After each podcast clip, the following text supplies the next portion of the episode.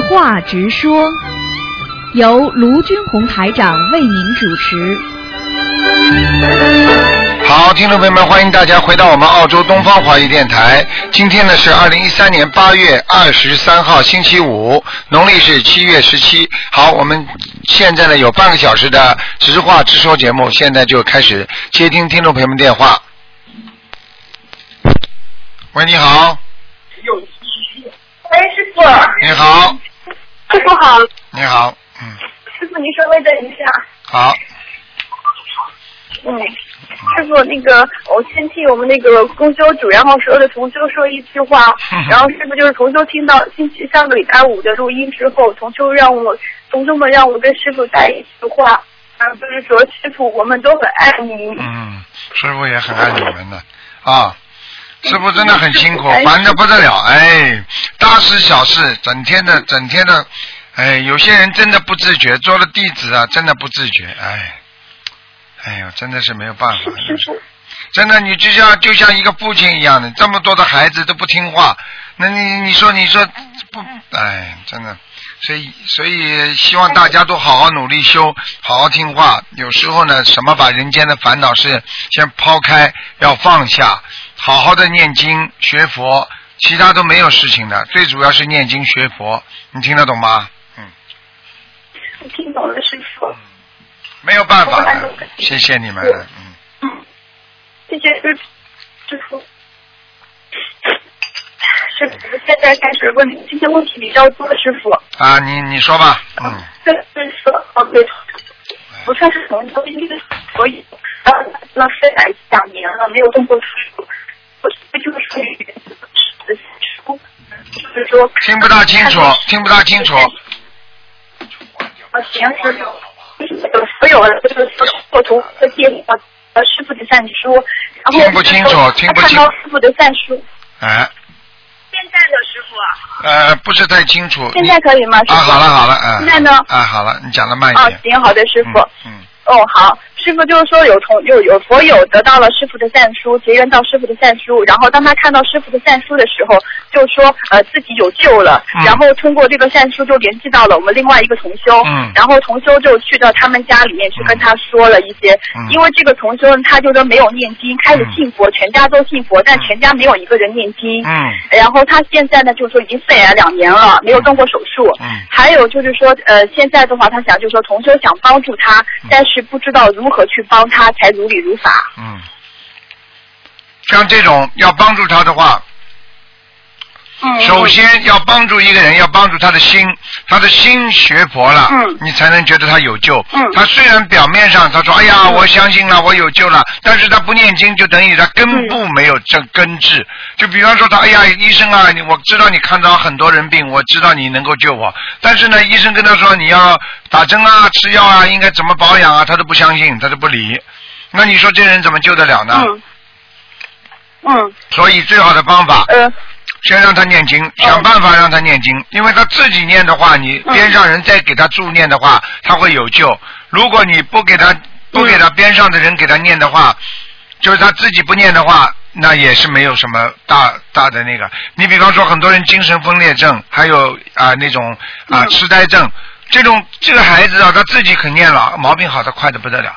这个孩子不会念，爸爸妈妈在边上念个几千遍、几千张小房子，孩子还是只好一点点，因为他没有没有嗯得到感应，你明白我意思吗？他没有感应。我明白了，师傅。嗯嗯嗯嗯。那就是说，师傅就说，首先要先让这位同修从内心世界开始发心，开始真正的发心，开始要念经学佛，然后度人之类的，然后许大愿。啊，是这样的，嗯，至少要这样做。嗯嗯因为因为因为因为要去帮助别人的话，首先自己要有大的愿力。比方说，我今天帮助你啊，我是学菩萨，那菩萨帮助人不会说帮助就就跑掉的啊。你要帮助嘛，你要发心呀，嗯对不对呀？发心哪有不累的？嗯救人哪有不不不给人家背业的？那你既然想想发这个心，你想你想学菩萨，不实际上就是想成佛嘛，对不对啊？所以这个你就要、嗯要要付出很多的，所以救人也是真的很辛苦的一件事情。啊，没有办法了，嗯嗯，就同修不怕辛苦，就是不知道如何去帮助他，因为他也刚刚开始，就是因为这个人刚刚开始接触，他病情也比较严重，嗯。然后就是说他发心的话，就是礼拜天的话呢，让同修帮助他一起去放生，放一千条鱼。嗯。啊，先一点点开始吧，一点点开始，再帮助他念念心经啦，让他能够，但是念心经的时候呢，不要让他成为一种好像还他的债的一种感觉，就是帮他念心经，必须要明明白一个心理，就是告诉他，就是说我们观世音菩萨，请你慈悲，让某某人能够开智慧，能 能够现在开始念经。明白吗？嗯。啊，让他能够开智慧，能够念经，然后他他一念经的话，接下来你马上就放松了，而且你可以给他念经，哦帮助他，他会越来越好的。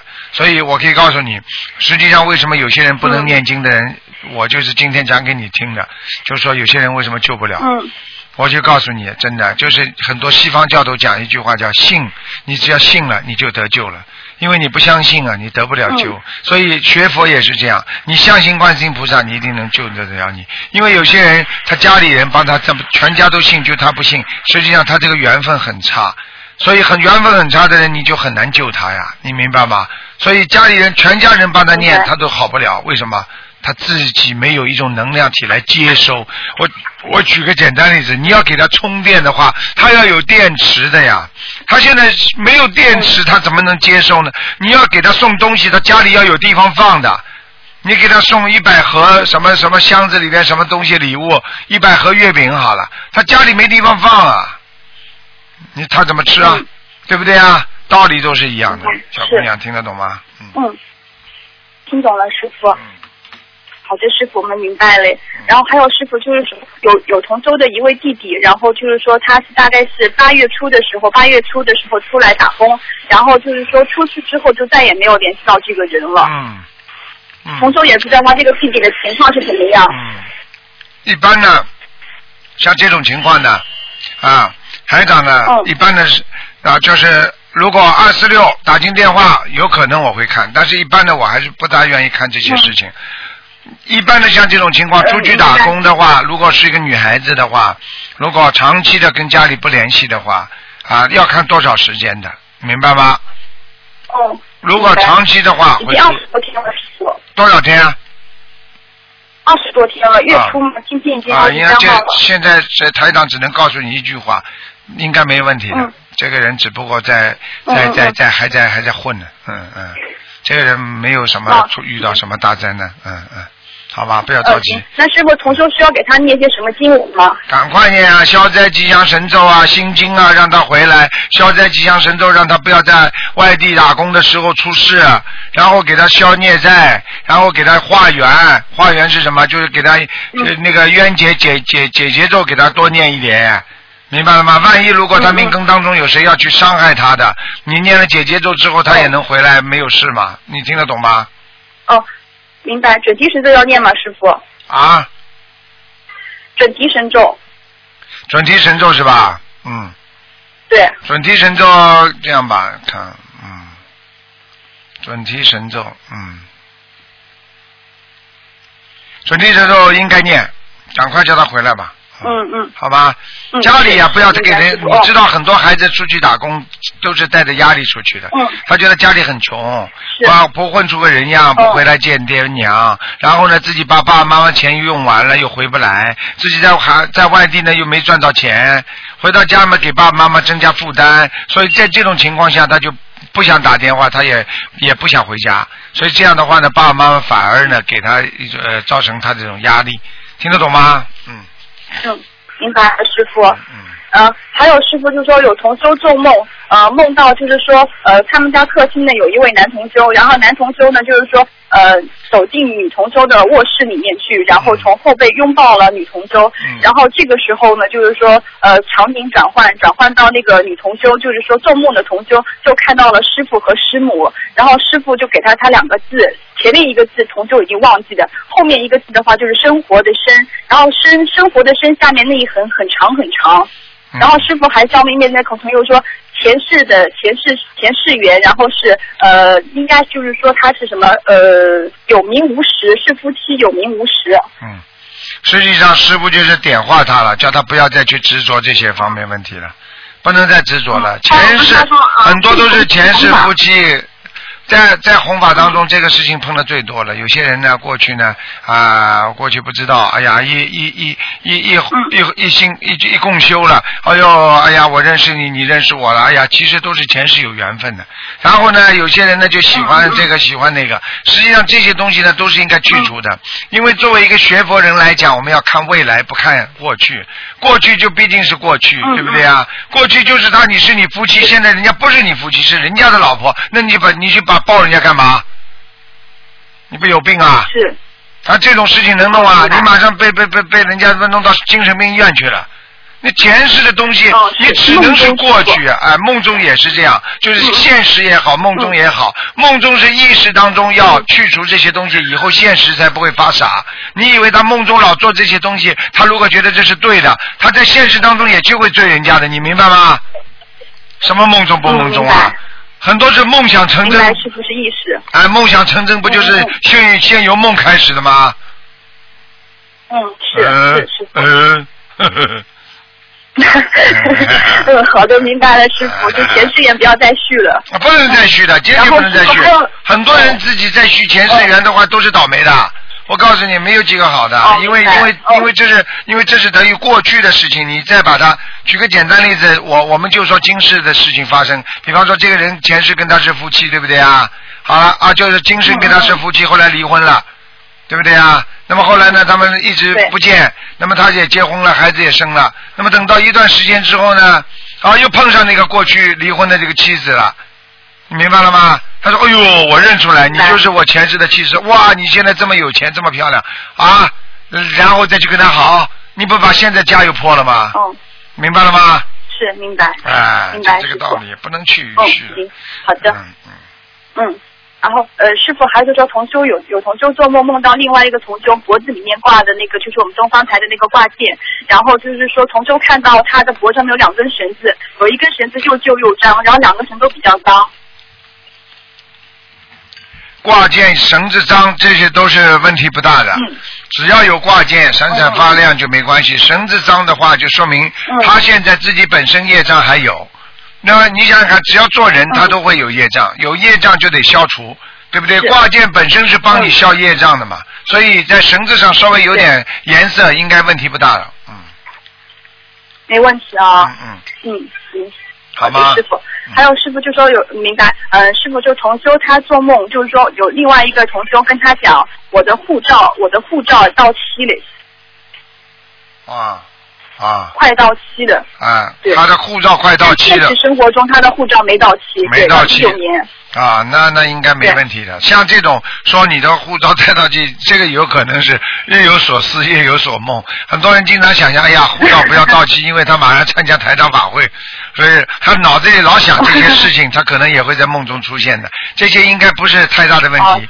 但是呢，一般的，如果你在哦正在求某一件事情，这件事情呢是比方说跟考试有关系的，那么比方说去面试有关系的话，那你个你的你的那个如果护照快到期的话，说明你要加把劲努力，抓紧时间，不要浪费时间，是这样的，嗯，应该是后者，师傅。啊，那就是后者吧。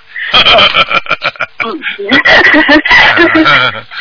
还有呃，师傅就是说有同修他做梦呃，就是说他早上起来起来就是说上香那个供供水的时候就发现了东方台的观世音菩萨不见了，然后意识中间就贴着他妈妈把他观世音菩萨放起来了，然后就跟他妈妈吵，然后就说，然后他妈妈就把观世音菩萨放在佛台上去了，嗯然后过了一会儿他爸爸又回来了，然后又跟他说又把他那个佛像给放起来，他跟他爸爸开始吵，然后他爸爸说一会儿家里要来客人。嗯，家里来客人。都已经许了二十一张，对对对，啊，小房子这个这个给房子这个家里家里已经有房子有妖精者了，这个他已经懂了。对对对，嗯，这个没什么问题，哦哦哦。念掉就没事了。如果有如果有有灵性要来的话，他菩萨他看见菩萨怕的嘛，对不对啊？所以他爸爸妈妈哦。会千方百计把那个观世音菩萨请掉，所以鬼才能来嘛。哦但是问题这个事情要哦最主要还是靠自己的能量。如果你坚持念经，坚持跟菩萨这种处理好，那就没什么问题了啊。嗯，嗯，那师傅就是跟他爸爸妈妈就是说学佛念经修心有没有关系呢？应该也有关系了。你明白吗？嗯，应该有关系的，嗯。应该有关系，嗯嗯嗯，好吗？嗯、还有师傅，就同修的妈妈做梦梦到，就是说，呃，有一个洞，然后洞里面有金子，她看到周边有三四个人在拿那个金子，然后同修妈妈就跟她说，这个金子是国家的，你们不可以拿走。然后就发现进去就发现，就是说自己家里面的那个高压锅在火很大，在煮水，然后煮的过程中高压锅就砰的一声，盖子就飞出去了，嗯水也烧干了。嗯嗯嗯，像这个问题，实际上是矛盾激化的一种。比方说高压锅，你知道吗？一直盖着的时候，很多矛盾它不激化的。等到有一天，它的盖子嗯突然之间嘣一下子打开了，实际上就说明你家庭嗯或者你生活当中的某一种矛盾会激化，嗯，明白吗？明白。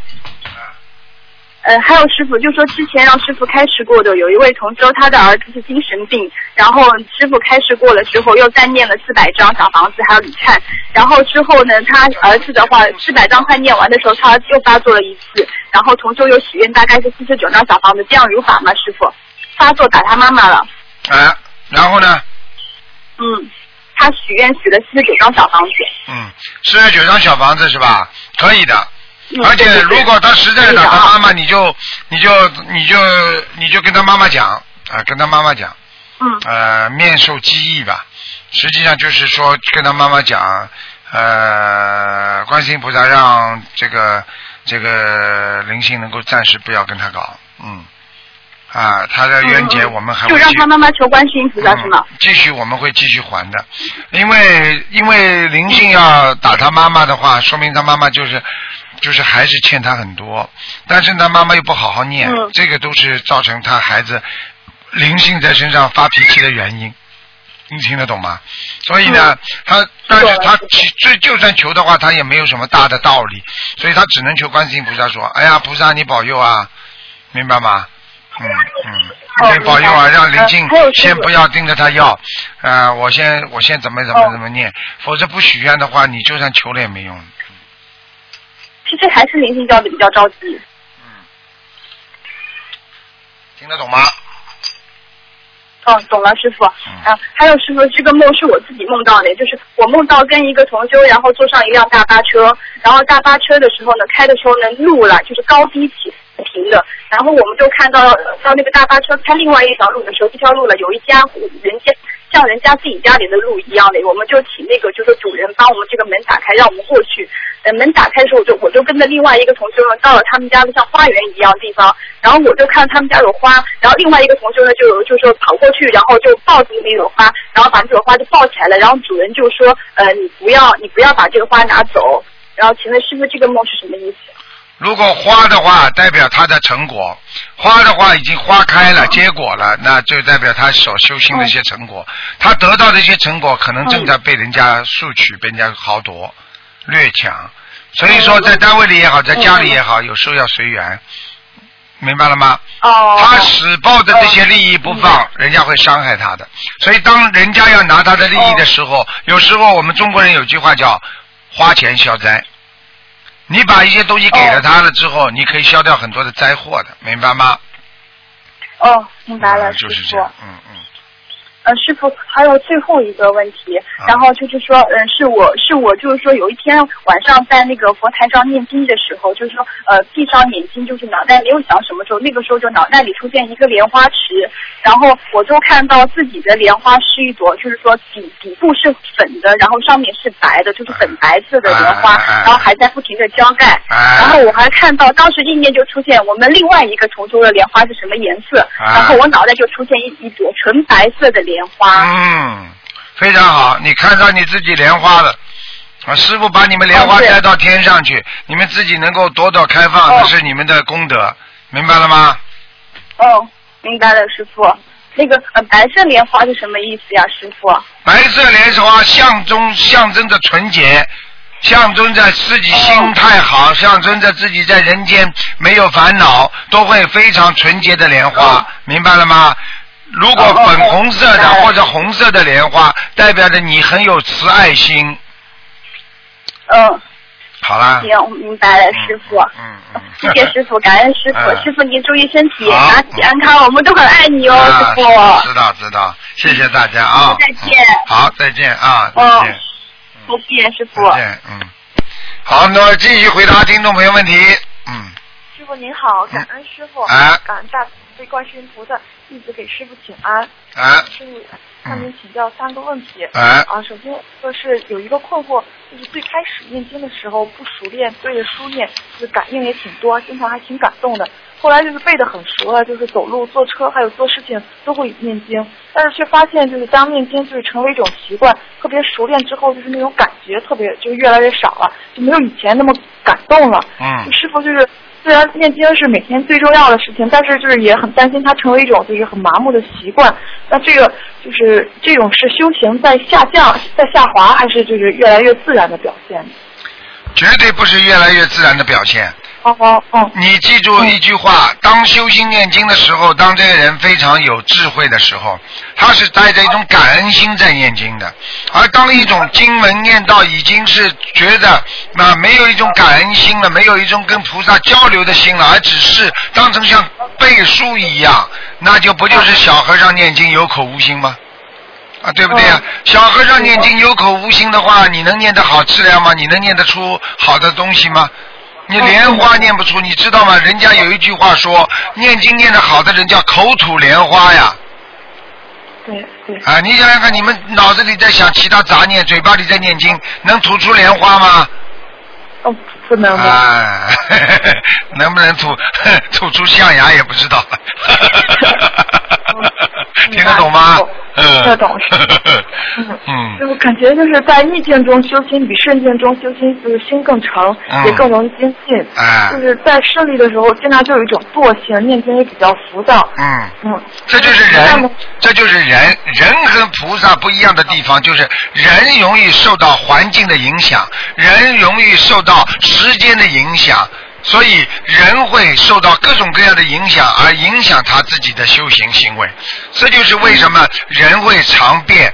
一个人如果能够不变，他就是佛；如果人经常变的，他就是人，就是众生。你去看，越是变的人，越会倒霉。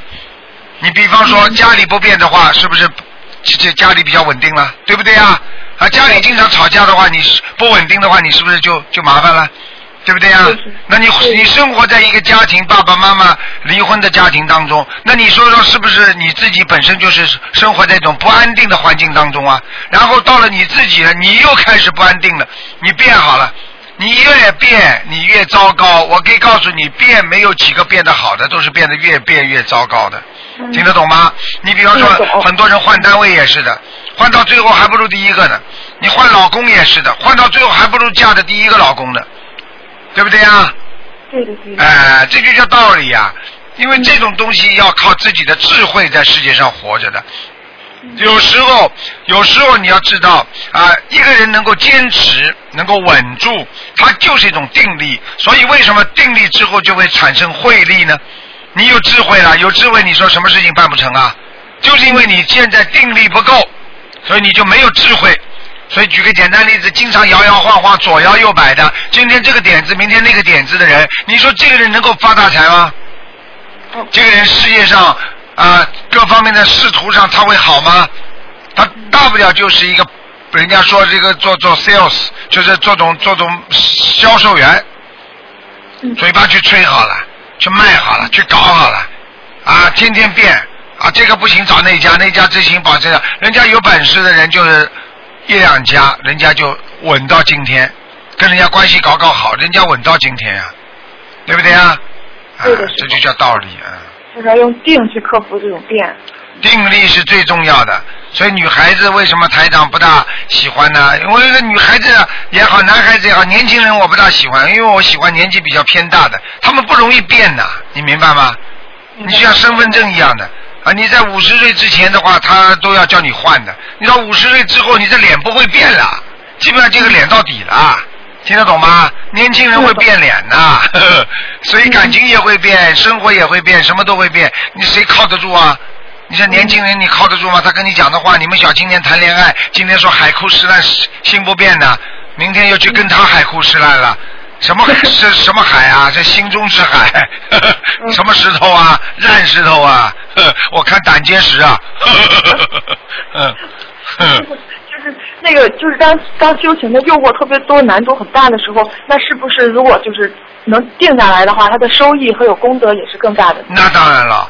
你想想看，如果一个人刚刚开始念经的时候能定下来心来，那好好的念经，那是多大的收益啊！所以，当一个人刚刚开始念经的时候，菩萨都来的，因为他纯呐，他心诚啊，菩萨啊，你救救我啊！我好好念经啊，我开始了。所以，为什么师父经常跟你们讲啊？一年佛在学佛一年，佛在眼前；学佛两年，佛在天边；学佛三年，仗着佛卖钱。听得懂了吗？得师傅哦，谢谢师傅哦。还有师傅，就是还有就是经常您说吃亏是福嘛，就比如说钱财被骗吧，就是被骗如果不追究，那就是还债消业了。但是如果就是报警啊，或者说要又要债又把这个债讨回来了，那是不是等于这个业障还是没有消掉呢？那不一定的，要看的。如果你被人家吃亏了，你把钱被人家弄回去了，对不对？然后呢，你报了警了之后，钱又拿回来了，这个钱本来就是应该你的，不属于他的。哦，那你虽然是吃亏了，但是你是个劫，而这个劫是大事化小了。嗯。你虽然受了这个劫，叫有惊无险，你可以把钱拿回来，这说明这个钱本来就是你的，不属于他的。哦。明白了吗？明白了，师傅。啊。师傅就是。像被别人骗，一方面是还债在消业是好事情，但是另一方面又因为自己的愚痴而导致了有给给对方造业的这个机会，又是不好的。那师傅这个吃亏，我们应该是把握一个怎样的度呢？吃亏并不是说你完全的，就是说无原则的忍让。嗯。你听得懂吗？吃亏的意思就是说在。因在原有的基础上，我退一步，海阔天空。我吃一点亏没有关系的，无所谓。我忍让，让对方知道你在忍让。啊，这种吃亏的话呢，对你就是比较好了，明白吗？嗯，明白。啊，还有些人呢，就是说他所所认为的吃亏啊，我什么都我什么都不不管了哦，你要怎么就怎么样，那不叫忍让，那不叫吃亏，那叫什么？那叫无原则的。没有原则的话，反而会害死人。明白吗？那你你就从从生活当中，我举个简单例子，爸爸妈妈说，哎呀，孩子跟我父母亲都是缘，哎呦，算了，我欠他的，他爱怎么样就怎么样，你不是害死他了吗？嗯。你要指出他，然后他跟你缘分很恶的时候，他他跟你要吵了要骂的时候，你就不讲话念经了。那本身念经给他，背后帮助他，那也是一种缘分，那也叫吃亏啊，对不对呀？但是能够帮助到他他他，那这种吃亏呢，应该吃的。明白了吗？啊，明白了，师傅，谢谢师傅。我再还有最后一个问题，就是师傅，当也就是有的时候，当我们在面临一些很重要的几个选择，就不得不有所取舍，放弃一些东西的时候，经常就会有一种忍痛割爱，我很遗憾的那种感觉。还有就是在面对亲人的离世啊，或者是这种人生八苦的时候，也是会想到以前做的事情不能不不够尽善尽美，就会也很遗憾、很后悔。师傅，为什么人生中会有这么多的遗憾？它也是无常的一种吗？因为你到了人间，这个人间是不圆满的，所以在不圆满的世界当中，你想找上找出圆满的东西，那是不可能的。嗯。听得懂了吗？嗯所以我就告诉你，在不圆满的地方能找出圆满的东西吗？举个简单例子，把把把某一个人送到监狱里，他说：“哎，为什么到了监狱里，天天就不让我出来了？为什么要把我关在里边了？”你现在这个问题就是我到了人间为什么会有这么多遗憾呢？因为人间本来就是让你来还债的地方，它就是让你来遗憾的，它就是让你得不到苦，受尽各种苦。有些人受尽各种苦之后上升了、提升了，他上去了以后不受苦了；而很多人受尽了苦之后，他堕落了，他更更加以后到下一层去了。明白了吗？明白了，师傅。哎。师傅，就是既然这个命运它百分之七十都是由前世决定的，那为什么人生就是会有这么多的，就是诱惑还有选择呢？因为有时候这个选择的这个范围越大，这个难度就越大。如果只有一个的话，就反而就不会有这么多的遗憾了。哎，只有一个的话就更遗憾。哦。很多人一辈子结婚吵了一辈子，最后说：“你看人家结好几次婚，你看我选择都没有。” 他还觉得很遗憾呢，对不对呀？这是看什么观点来看的这些问题。在人间为什么给你这么多选择？因为人间是三善道的最后一道，听得懂吗？就是最差的一道，因为最差的一道实际上就是我们现在用现在话叫叫关口。你可以借着这个道，可以做好人，也可以做坏人。明白了吗？就比方说，你读大学，你读成了，你可能就会找到个好公司，拿到个大的工资。如果你读不成的话，你可能就要留级，或者你就去直接就去上班打工了，就是不能做一个很高级的呃职员了，啊白领了。就这个意思在这里，这就是告诉你一个道理，给你很多的选择，那是在人间和你同样拥有很多的挫折一样。有选择，有挫折，有挫折才有选择。因为你有很多的选择，所以你必须要选择对。而这个你如果没有智慧的话，你选择错误的话，那你就是挫折了。明白了吗？明白了，师，谢谢师傅。其实这个选择也是就是福报的一种，对了，因为你上辈子不是单单做坏事的，你如果上辈子单单做坏事的话，你到人间来，你肯定没选择的。你上辈子也做好事，也做坏事，你所以到了人间也受报，也受善报，也受恶报。所以你说说看，这个人间不就是冤冤相报？这人间不就是善有善报，恶有恶报的一个地方吗？那么你到了天道了，如果到了天上了，实际上基本上都是善报了。天上不讲恶报，天上到了一定的地方、一定的层次的时候，它是善报尽完了，就是善缘报尽完了，你就下来了，到人间了。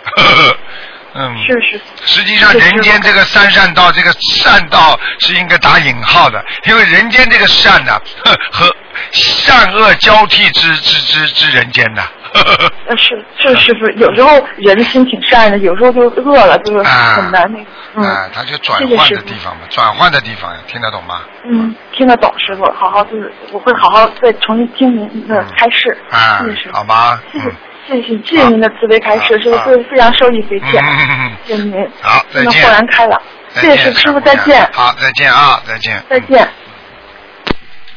好，听众朋友们，那么上半时的这个我们的直话直说节目呢，今天就到这结束了，稍微有点超时啊。那么我们几个小广告之后呢，台长继续给大家呢啊播送我们的悬疑问答节目，也是非常精彩，将有一个多小时。好，听众朋友们，广告之后，欢迎大家回到节目中来。节能开支担心吗？有好办法。